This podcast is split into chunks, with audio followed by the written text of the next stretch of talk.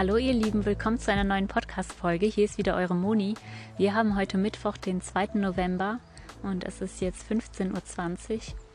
Ich befinde mich gerade in einem Park und es ist richtig schön hier. Und in der heutigen Folge wollte ich euch mal so ein bisschen mitnehmen in die russlandsdeutsche Geschichte, damit ihr nachvollziehen könnt, weshalb Henry und ich noch in der ehemaligen Sowjetunion geboren sind und dann aber anschließend in Deutschland groß geworden sind. Und danach erzähle ich euch dann, wie unsere Reise weitergegangen ist. Ja, um äh, die russlandsdeutsche Geschichte zu erklären, muss man ziemlich weit in die Vergangenheit zurückgehen. Und zwar geht es zurück bis zum Siebenjährigen Krieg, der war im 17. Jahrhundert. In Deutschland sah es gerade so aus, dass, wie gesagt, der Siebenjährige Krieg vorbei war. Es herrschte eine Hungersnot. Ähm, die Menschen waren in Leibeigenschaft gefangen, also konnten sich nicht wirklich selber bestimmen. Es gab keine Religionsfreiheit. Die Menschen waren sehr kriegsmüde und ja, das war so die Situation in Deutschland.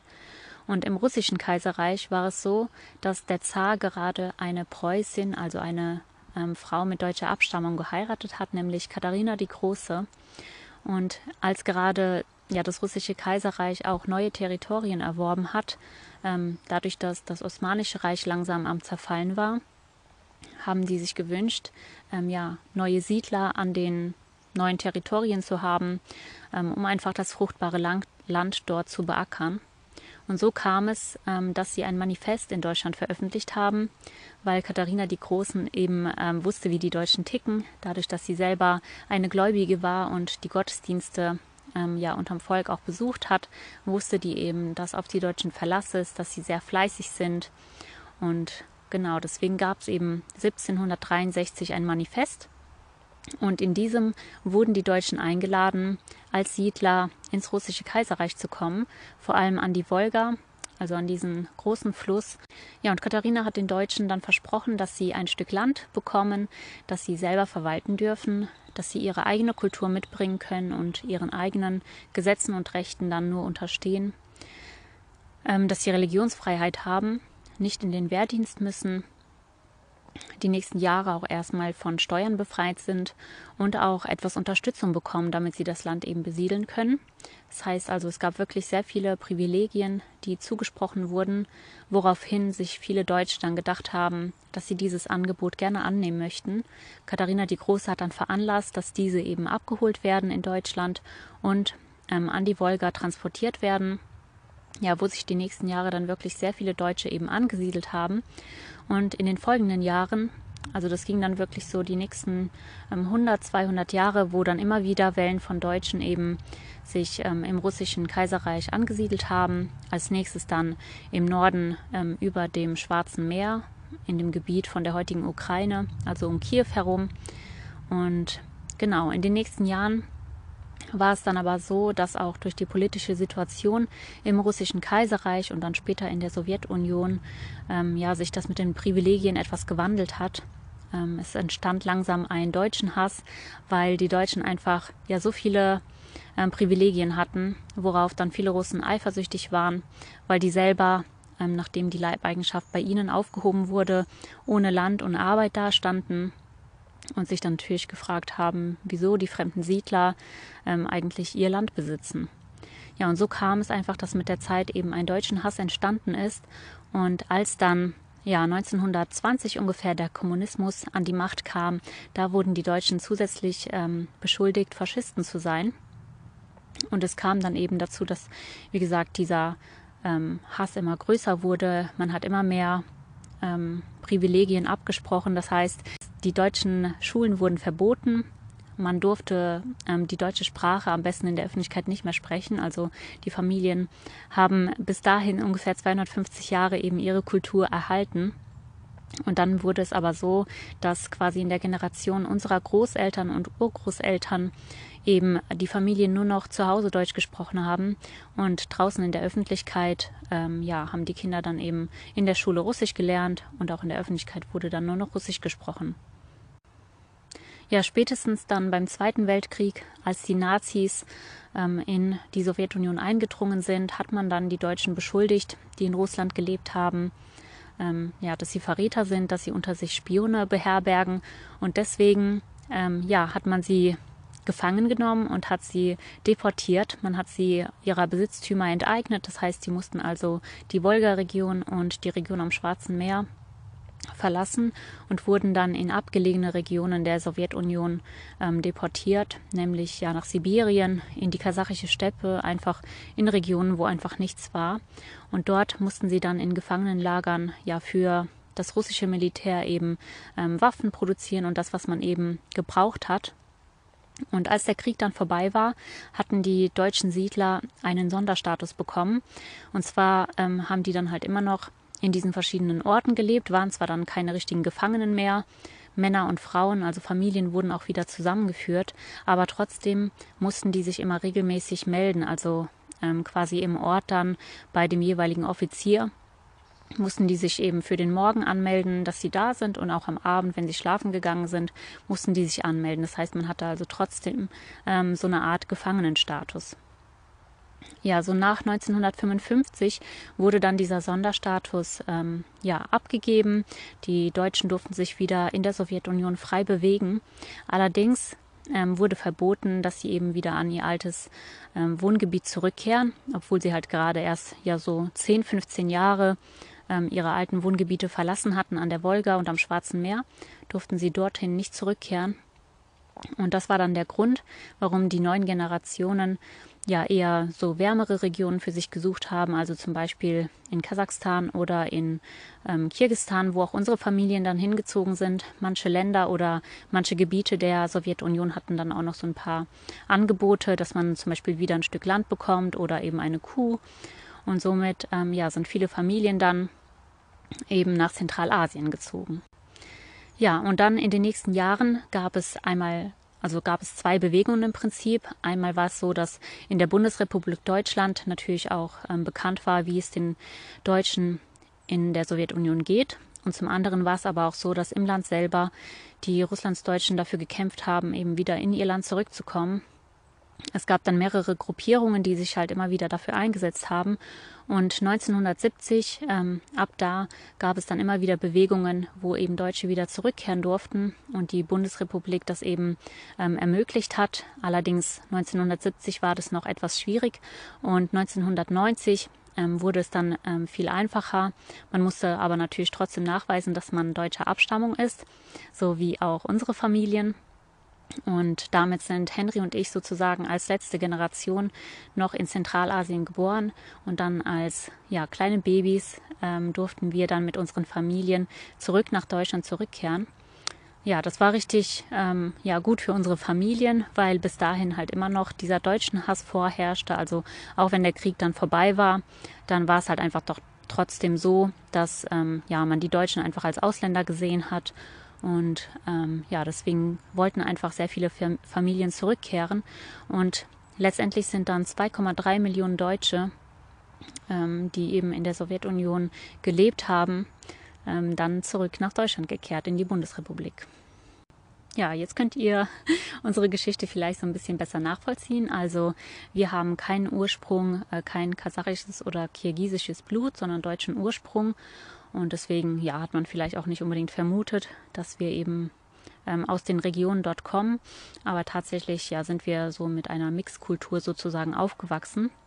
Und deswegen war es natürlich ähm, ja sehr schön und besonders für uns, dahin zurückzukehren. Mittlerweile habe ich übrigens die Beiträge zu Tokmak und Almaty, also zu unseren Geburtsstätten, auch in ähm, Storyform auf Instagram hochgeladen. Also wenn ihr da gerne mal ein paar Bilder zu sehen wollt, dann könnt ihr gerne bei mona.merk auf meinem Instagram-Kanal ähm, in den Highlights Tokmak und Almaty nachschauen, was wir dort so erlebt haben.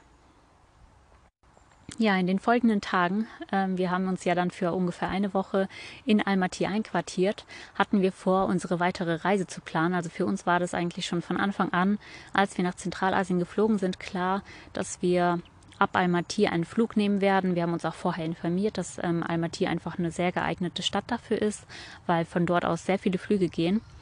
Und somit ähm, ja, haben wir uns auch schon sehr gefreut, als wir da angekommen sind, weil wir ja schon ähm, das erlebt haben, was wir eben in Zentralasien erleben wollten.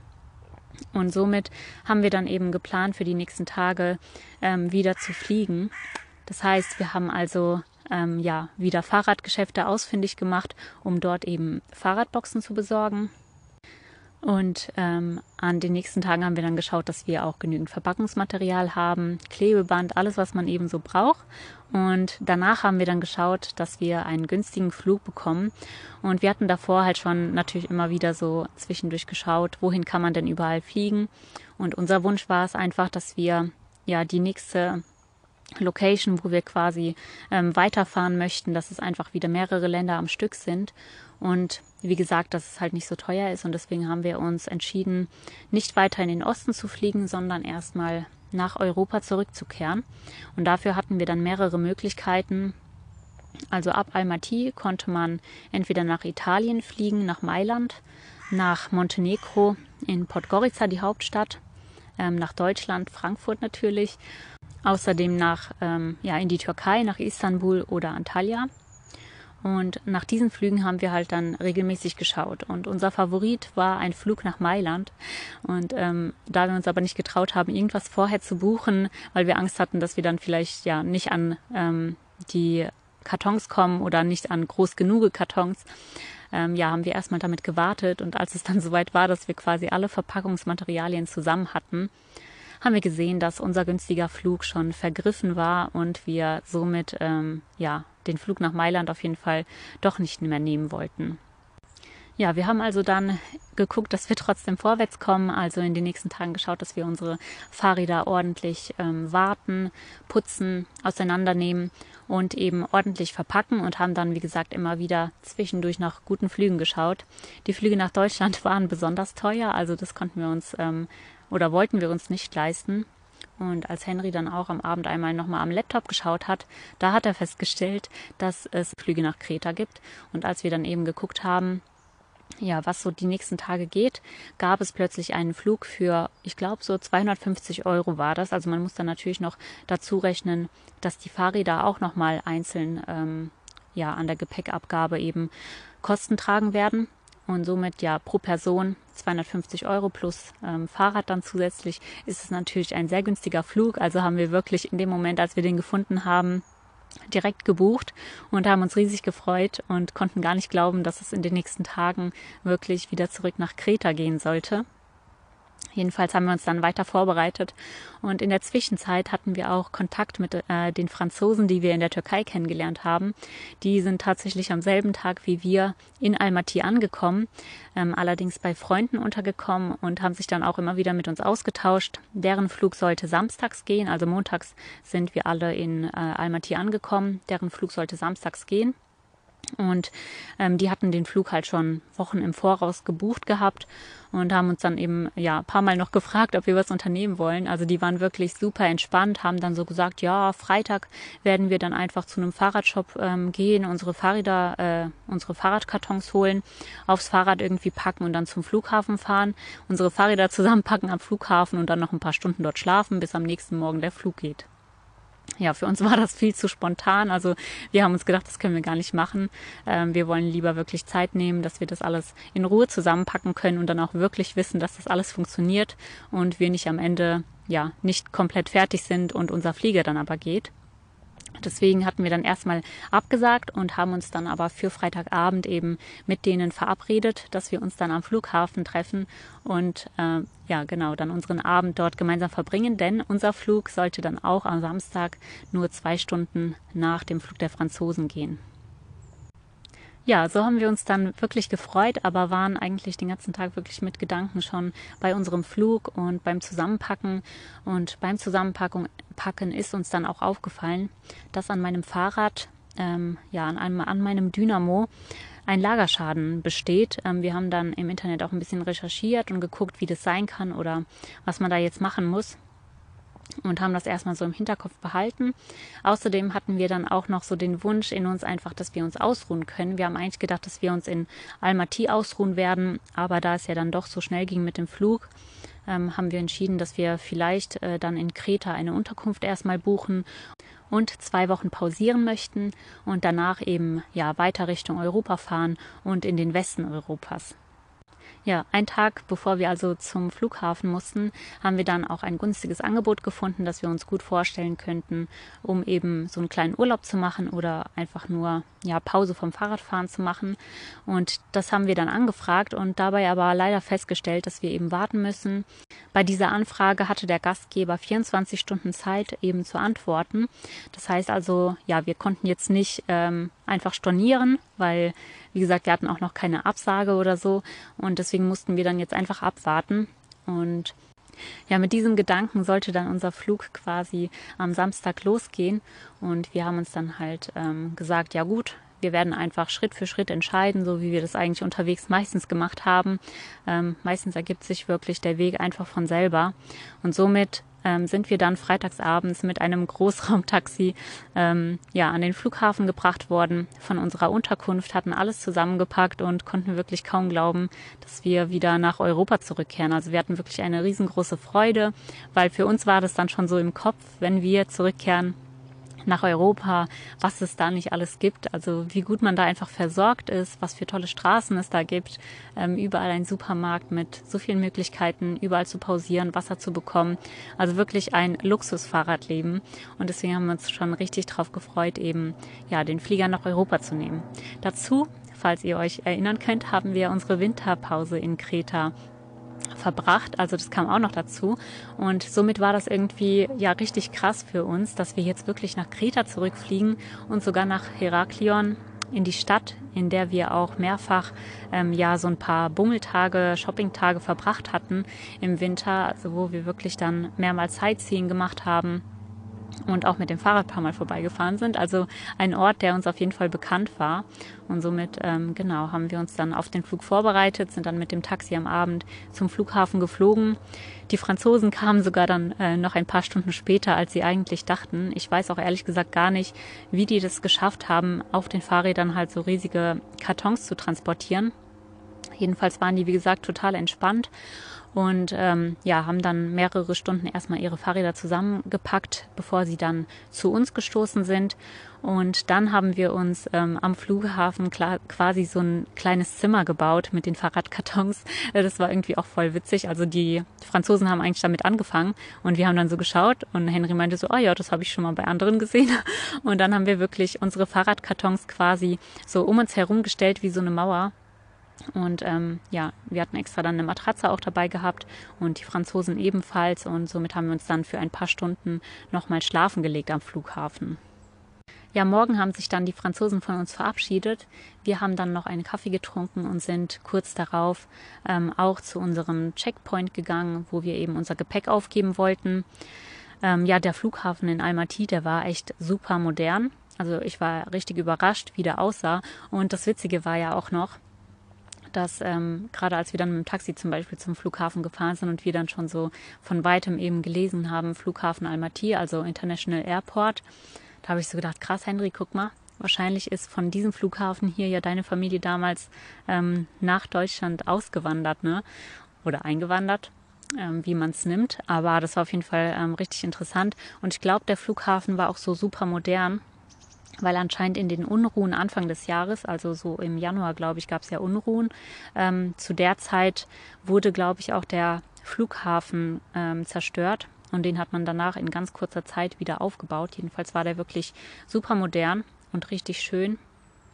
Aber es herrschte ein kleines Durcheinander. Also ich weiß noch, dass dort ähm, eben diese ähm, Gepäckabgabe, wo wir auch unsere Fahrräder quasi erstmal anmelden mussten, dass äh, dort quasi alle Flüge irgendwie so in einen Schalter ähm, gegangen sind. Ne? Das heißt also, alle Flüge, die Richtung Europa gegangen sind, das war der Flug nach Istanbul, nach Antalya und auch unser Flug nach ähm, Kreta, das wurde alles am selben ähm, ja, Checkpoint quasi gemacht. Ne? Das heißt, wir mussten alle in diese Schlange mit den anderen Leuten, die eben in die Türkei geflogen sind. Und das war irgendwie voll das komische Gefühl, wenn man sich so gedacht hat, oh nee, das ist ja, also was ist, wenn ich mein Gepäck da abgebe und es landet irgendwie im Flugzeug für die Türkei oder so? Das will man ja nicht, ne? Und ähm, ja, wir haben dann halt mehrfach nachgefragt, sind dann wirklich zu mehreren Leuten gelaufen und haben halt gefragt, ob wir da richtig anstehen.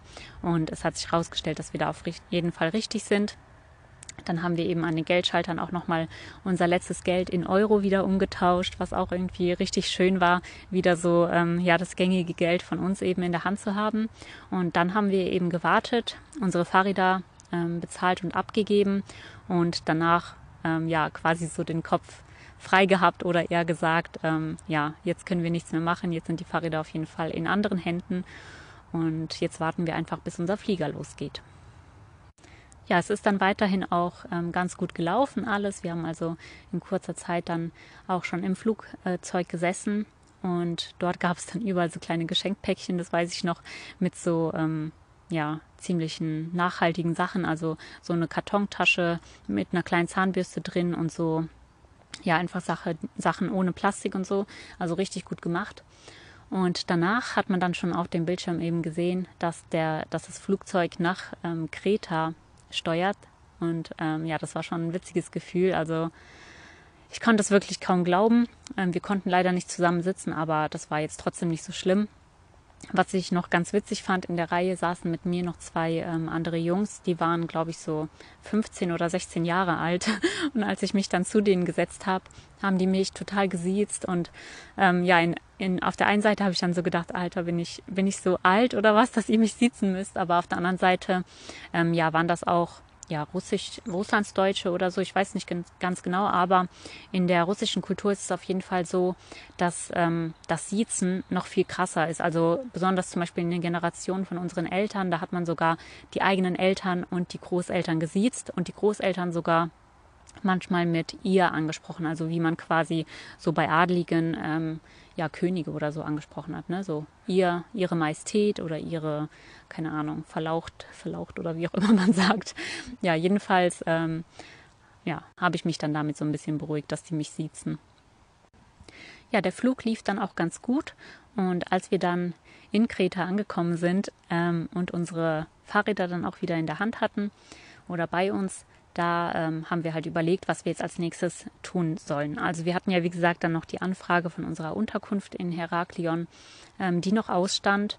Und wir hatten so ein bisschen gemischte Gefühle, weil, wie gesagt, ja bei mir ähm, ein Teil am Fahrrad auch defekt war.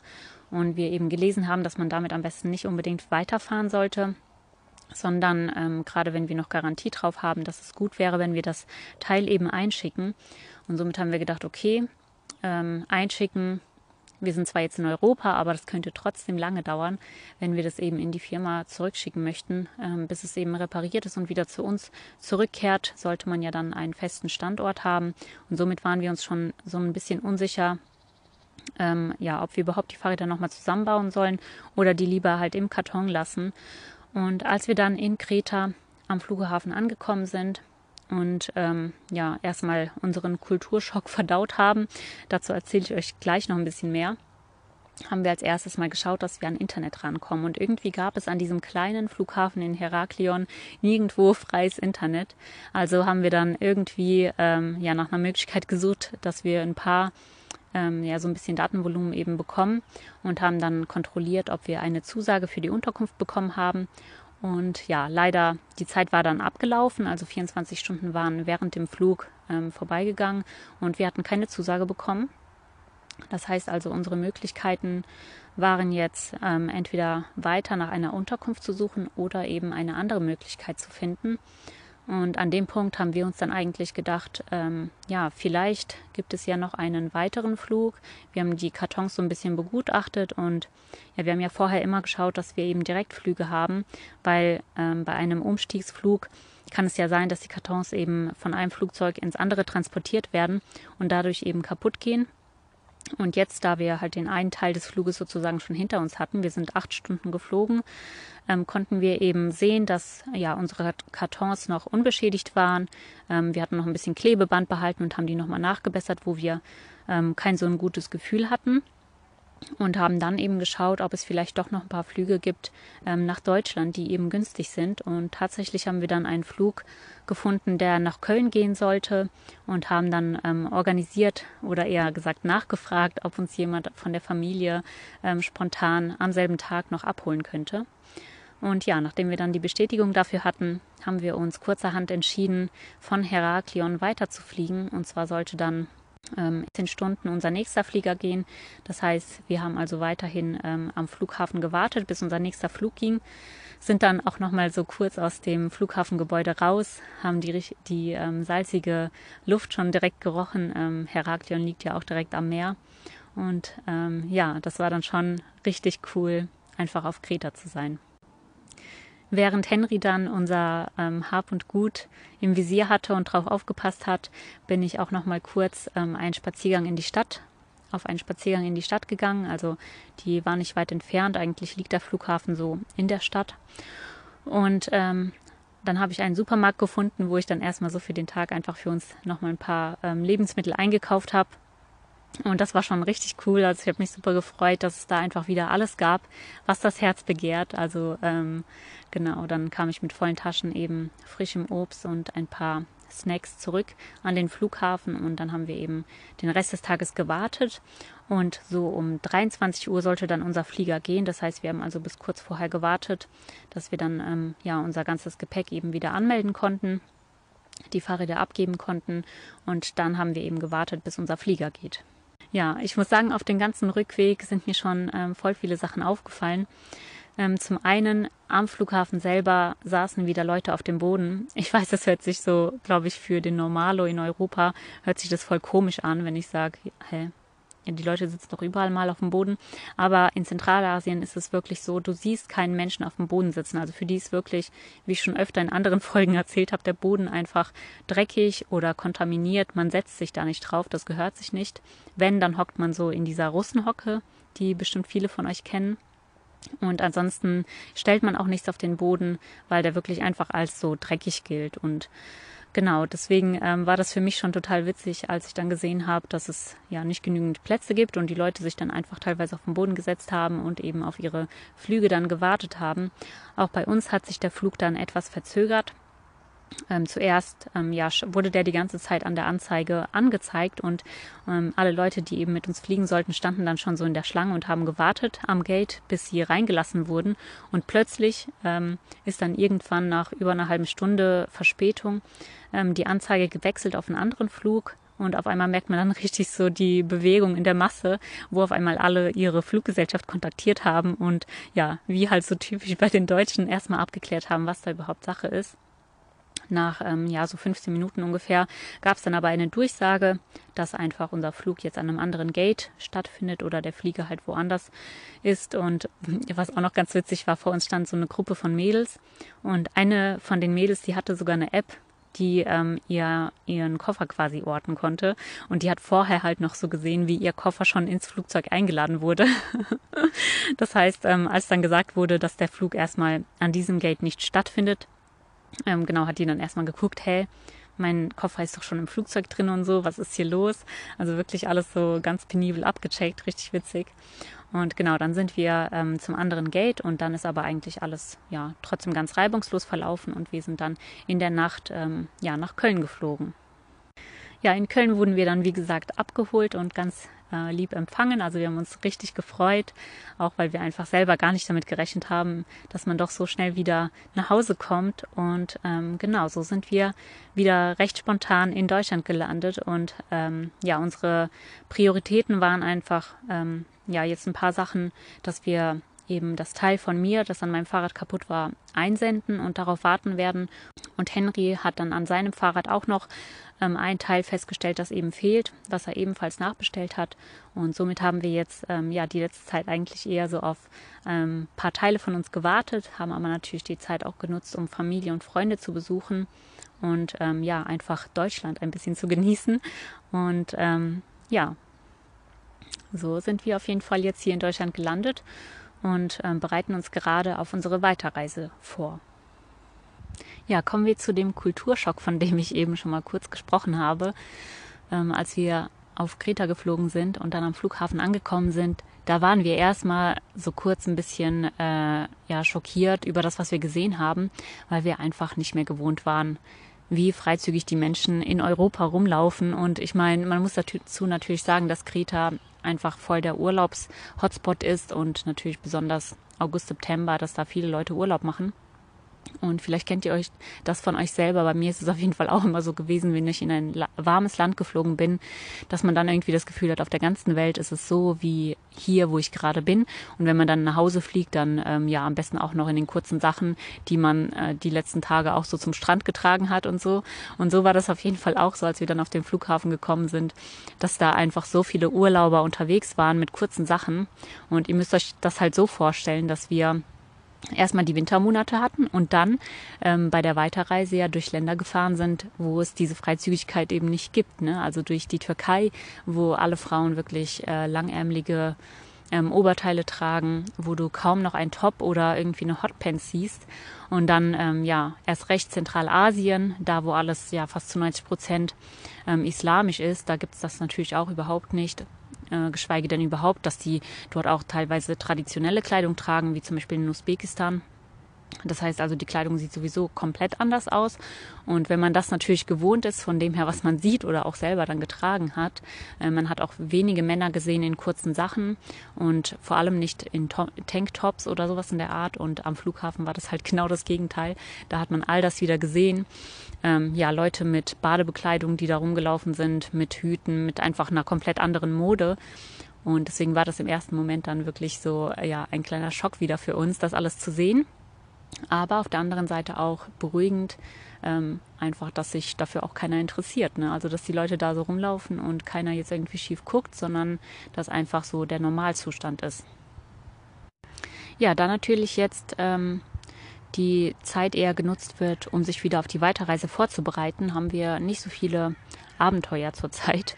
Und deswegen ähm, werde ich mich in den nächsten Podcast-Folgen eher darauf konzentrieren, ja, Dinge zu thematisieren, die mir auf dem Herzen liegen oder eben wozu ihr mir Fragen stellt. Deswegen möchte ich euch nochmal ähm, dazu animieren, dass ihr mir wirklich eure Fragen zu unserer Reise gerne im Community-Bereich stellt oder eben auf Instagram schreibt. Und ähm, ja, das kann alles Mögliche sein. Ich habe zum Beispiel mehrfach schon Fragen bekommen, wie wir das mit der Hygiene unterwegs zum Beispiel machen. Ähm, genau. Und ihr habt ja schon mehrere Möglichkeiten jetzt, wie ihr uns unterstützen könnt. Ähm, das ist zum Beispiel den Podcast, in dem ihr dem folgt, in dem ihr eine Rezension hinterlasst oder auch eine 5-Sterne-Bewertung. Außerdem habt ihr ja bis jetzt immer die Möglichkeit gehabt, uns über Kofi, ähm, der Link ist in der Beschreibung, also in den Show Notes, über Kofi eben eine Kaffeespende an uns zu senden. Ihr könnt natürlich immer gerne Kommentare bei YouTube zum Beispiel hinterlassen und bei YouTube gibt es auch ähm, ja unter den Videos so mehrere Button, ne, wo man zum Beispiel ein Like hinterlassen kann, den Kommentar, das teilen kann und so weiter. Und da gibt es auch ein Super Thanks. Ich weiß nicht, ob euch das schon mal aufgefallen ist. Das ist ein kleines Herz, in dem Thanks steht und auch das ist ähm, eine Möglichkeit, wie man eben finanziell den Creator unterstützen kann äh, über eine direkte Spende. Und ja, damit wird dann quasi der Kommentar auch ein bisschen hervorgehoben. Also scheut euch nicht, ähm, ja, diese ganzen Möglichkeiten zu nutzen. Wir würden uns auf jeden Fall sehr freuen. Ja, ansonsten sind wir gerade dabei, uns ähm, auf die Weiterreise vorzubereiten. Unsere Ersatzteile sind angekommen und in den nächsten Wochen wollen wir auf jeden Fall dann wieder starten. Wohin es genau geht, ähm, ja, werden wir wahrscheinlich spontan entscheiden, wenn wirklich alle Taschen gepackt sind und die Fahrräder fertig sind. Und dann ähm, genau entscheiden wir einfach, wie es für uns weitergeht. Wie gesagt, wir haben schon so Europa im Auge. Wenn es jetzt ähm, plötzlich aber eine andere coole Idee gibt, dann kann es natürlich auch sein, dass sich unsere Richtung doch ein bisschen verändern wird. Wir freuen uns jedenfalls mittlerweile schon wieder drauf, ähm, auf die Fahrräder zu steigen, nachdem wir jetzt halt eine kleine Pause hatten. Wie es für uns weitergeht, das erfahrt ihr dann also in den nächsten Folgen. Seid also gespannt und seid dabei. Vielen Dank fürs Einschalten. Bis bald, ciao.